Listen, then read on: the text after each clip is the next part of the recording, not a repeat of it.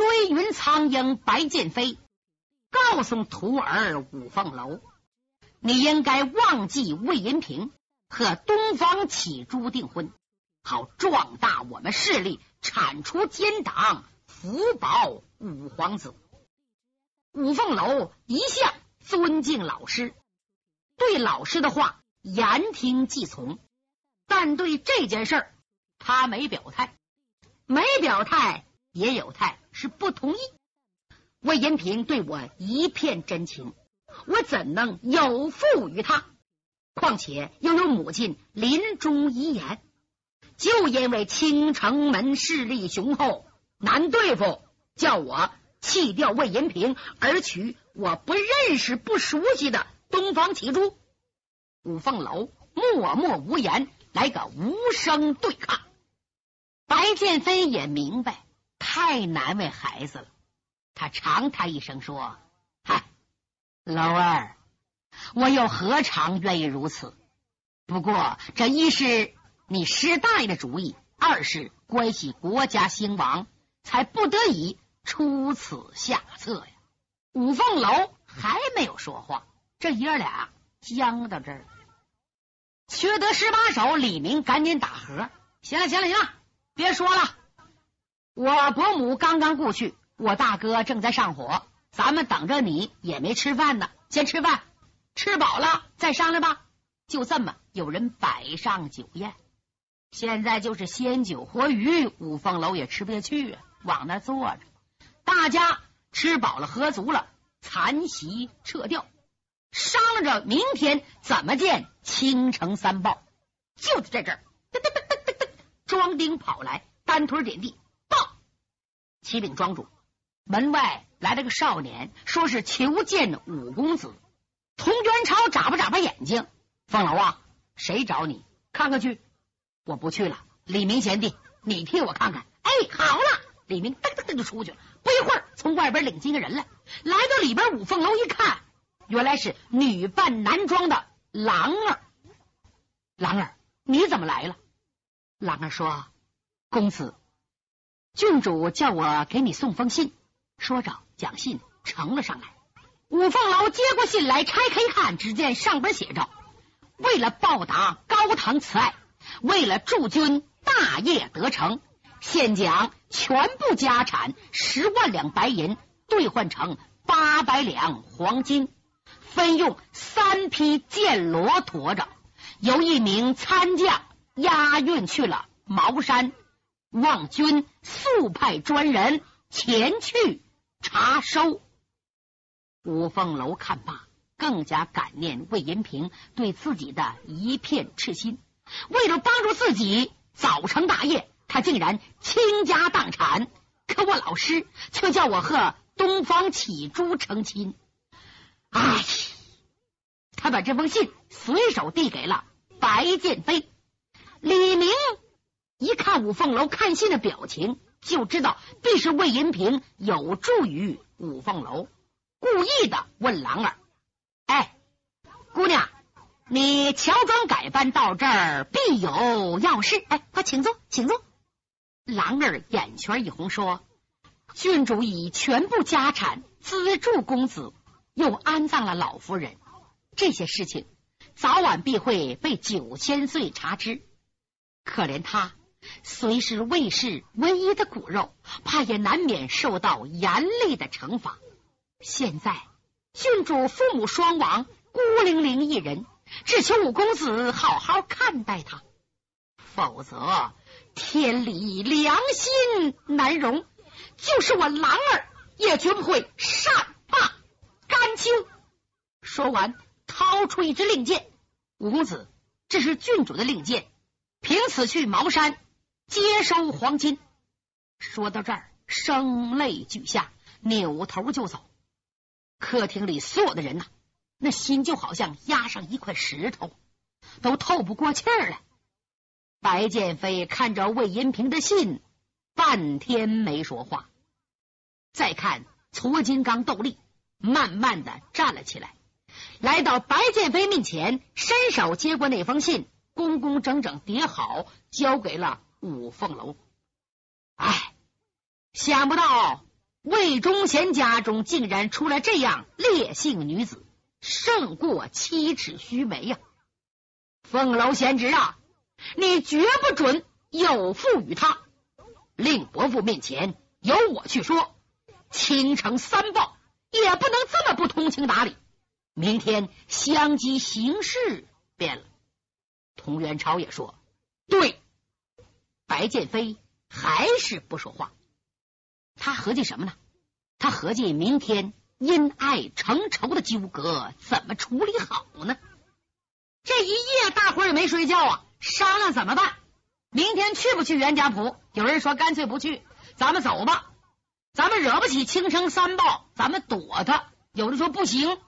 转眼天亮，早饭一过，大家坐着还在犹豫不决，不知道去不去呢。一直啊，日出三竿，庄丁来报，袁家堡有人求见，他们不去，人家找来了。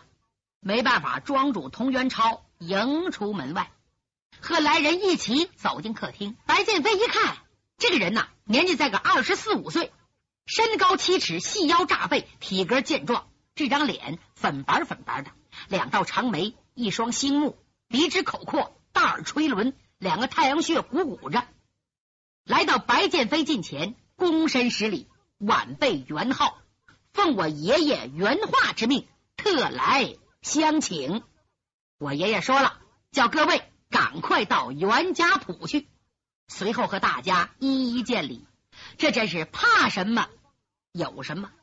五凤楼越是不愿意和青城三豹纠缠，对方竟然来请。白剑飞说：“少堡主亲自前来，实不敢当，请你先行一步。”白某随后就道：“哎呀，那可不行！我东方三爷爷早就跟我说了，务必和各位一块儿前往。”否则回去必受重责，还请前辈体谅。说完，又深深的搭了一躬。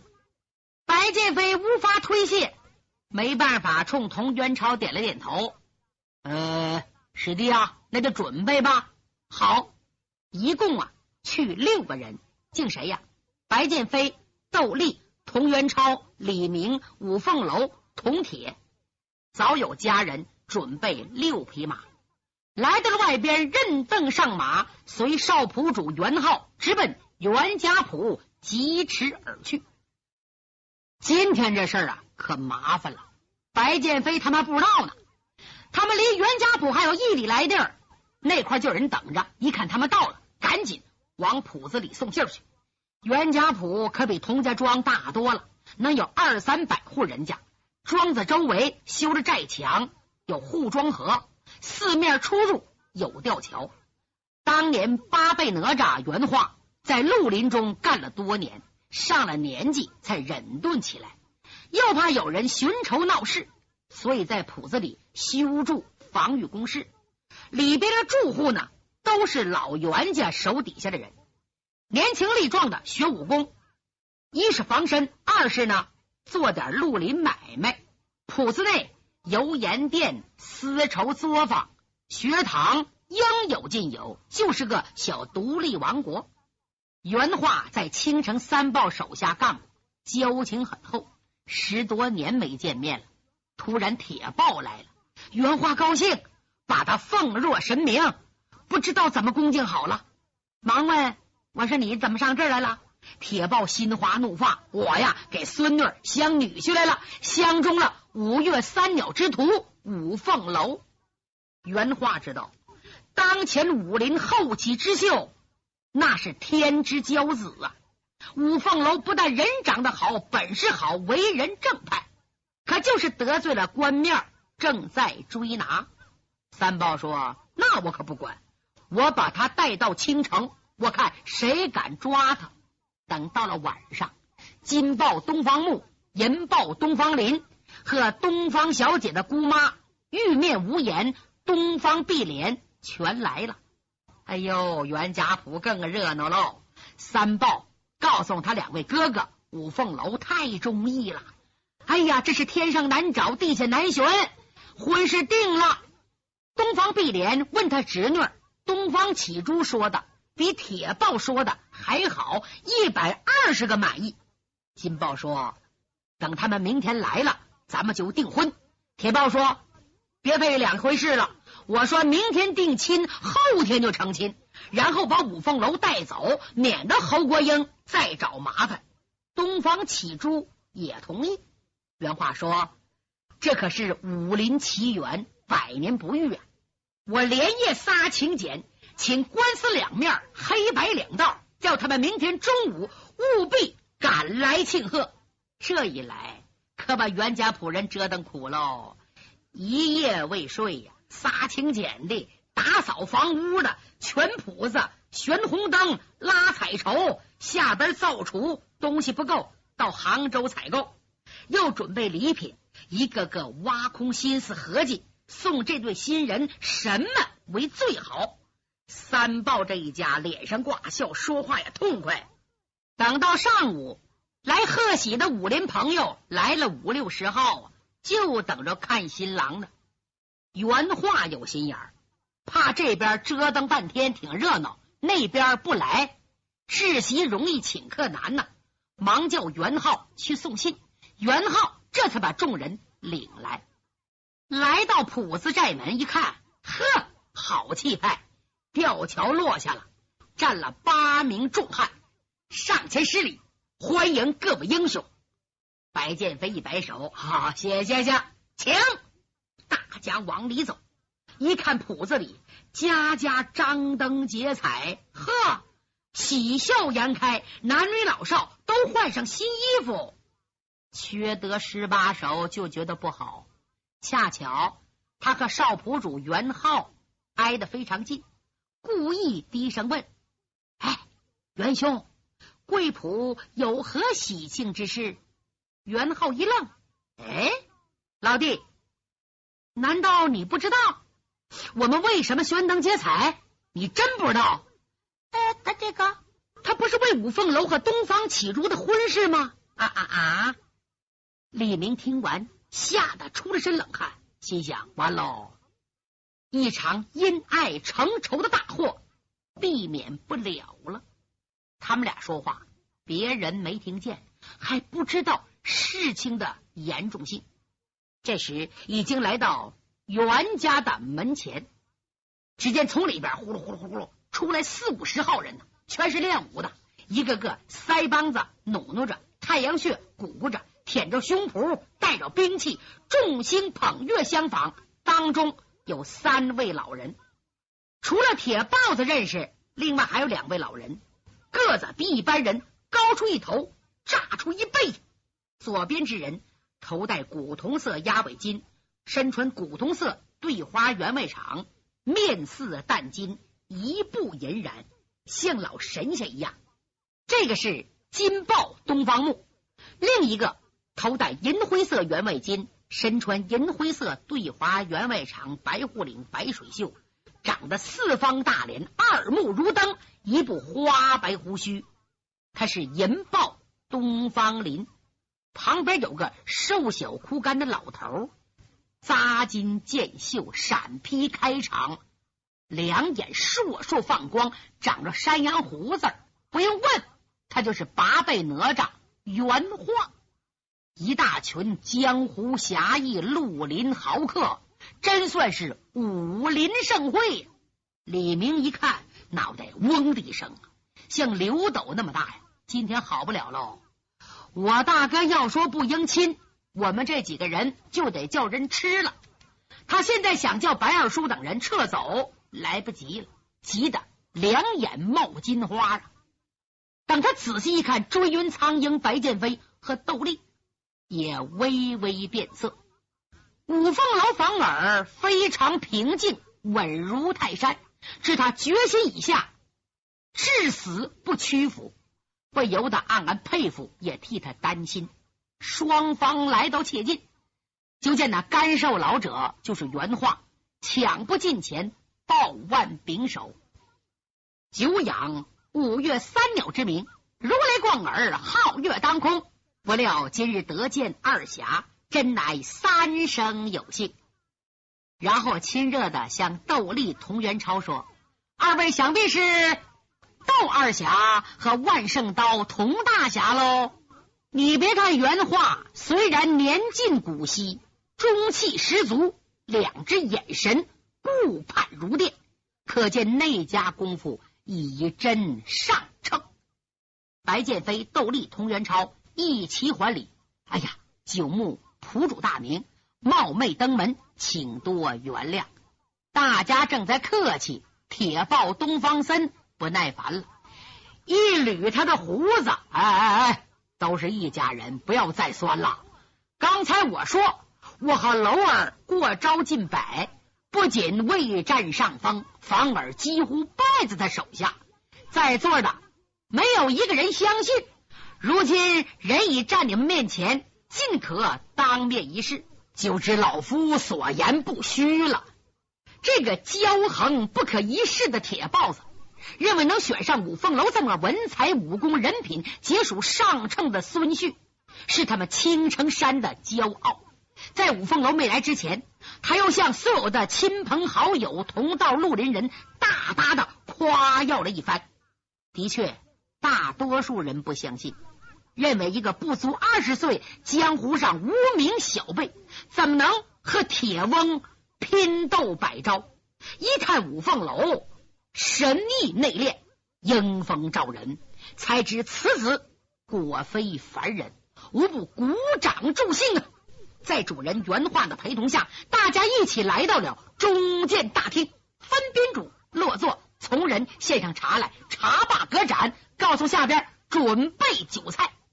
突然，屏风后边响起一阵银铃般的笑声：“哟，我的侄婿在哪呢？啊？”让姑妈好好看看你。说着，嘎嘎嘎嘎嘎，又笑了起来。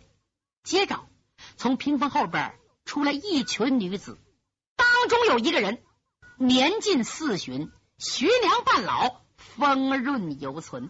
别看四十岁，看着像二十七八岁，不过俏丽中透出一股子煞气，行动像一阵风似的，暗藏着泼辣粗野。吴凤楼。心头一紧，他猜想这个中年美妇人定是东方启珠的姑母，江湖上人称玉面无颜的东方碧莲。这个东方碧莲乃是老大东方木的独生女儿，二十岁上丈夫故去，就在青城山双居。不久呢，东方启珠的父母相继下世，就由他这个姑妈一手抚养大。并亲自传给他武功，明是姑姑侄女，实际是师徒，又胜过母女。他一个人三重身份，你说玉面无言，东方碧莲对东方启珠的婚姻大事得怎么关心？所以这次啊他一定要跟来，都不让他来，他非要亲自相看不可。他听三叔东方森说五凤楼人品武功，他认为言过其实。晚就细细的询问他的宝贝侄女，那东方启珠虽然羞羞答答的，可是夸五凤楼啊，比东方森说的更完美。东方碧莲将信将疑，他本是江湖儿女，不拘俗礼。要是一般讲的男女有别，授受不亲，你得文明点儿。没有，他呀，没等出屏风就叫开了。这阵五凤楼急的。心里翻个个儿啊，百感交加。他感激青城三豹对自己独家青眼，也感激东方启珠倾心慈爱，也知道如若抗拒婚事，必带来灾难，甚至于立即招来杀身大祸。但是他怎么能忘了魏银平的一片苦心，生死苦恋？这姑娘为了我。不惜背叛家庭，倾家献身，她不顾生死地救出我们母子，致使母亲也被感动，化敌为友，临终命我们永结同心。我怎么能负心背约，另婚他人呢？他一看东方碧莲喊的，知道丑媳妇难免见公婆，是福不是祸，是祸躲不过，便腾的。站了起来，玉面无言，早从他叔父和侄女的嘴里知道五凤楼的模样。一看大家都坐着，唯独他站起来，知道必是五凤楼。他紧走几步，来到切近，一双俊目仔细打量。他上眼下眼，左一眼右一眼，一口气看了二十八眼半，是越看越爱，心花怒放，脑子里啊只有一句话：百闻不如一见，只觉得。眼前这个英俊少年，比他叔父和侄女描述的不知道要好上多少倍。惊喜之下，竟愣住，忘了自己是在大厅，出身于众多武林高手之间。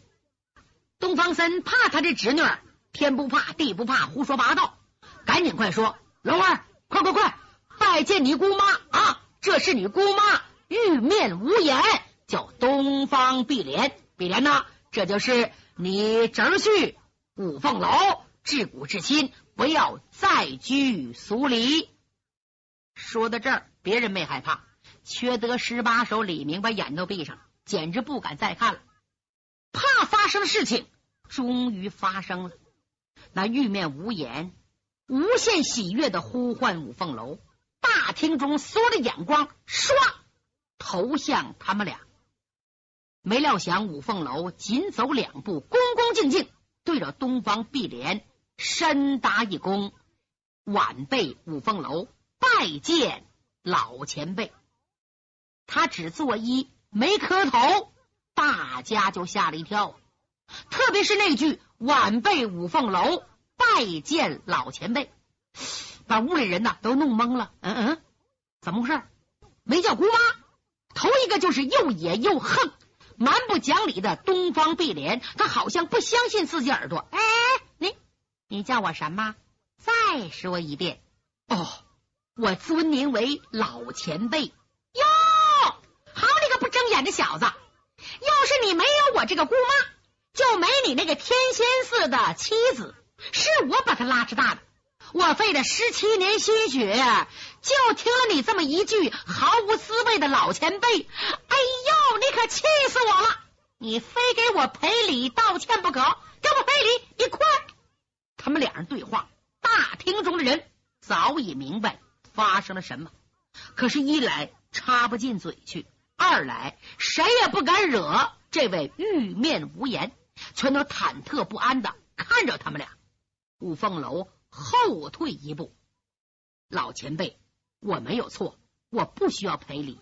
是你老弄错了，我不是你的侄女女婿，怎么敢称你做姑妈呢？五凤楼终于把牌摊开，这下大厅中空气紧张起来。青城三豹老哥仨腾就站起来，须发皆炸，衣服无声自动。特别是玉面无言，东方碧莲这张俏脸儿由粉白变红，由红变紫，最后都变铁青了。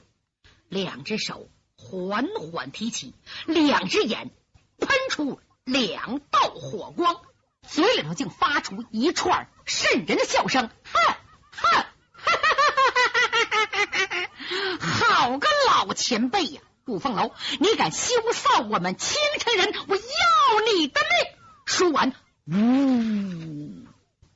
掌风已到，熟知玉面无言的人都知道，他杀心已起呀。他用的是青城派镇山之术，催魂掌，眼睁睁一场悬灯结彩的喜事，就要变成血肉横飞的惨剧。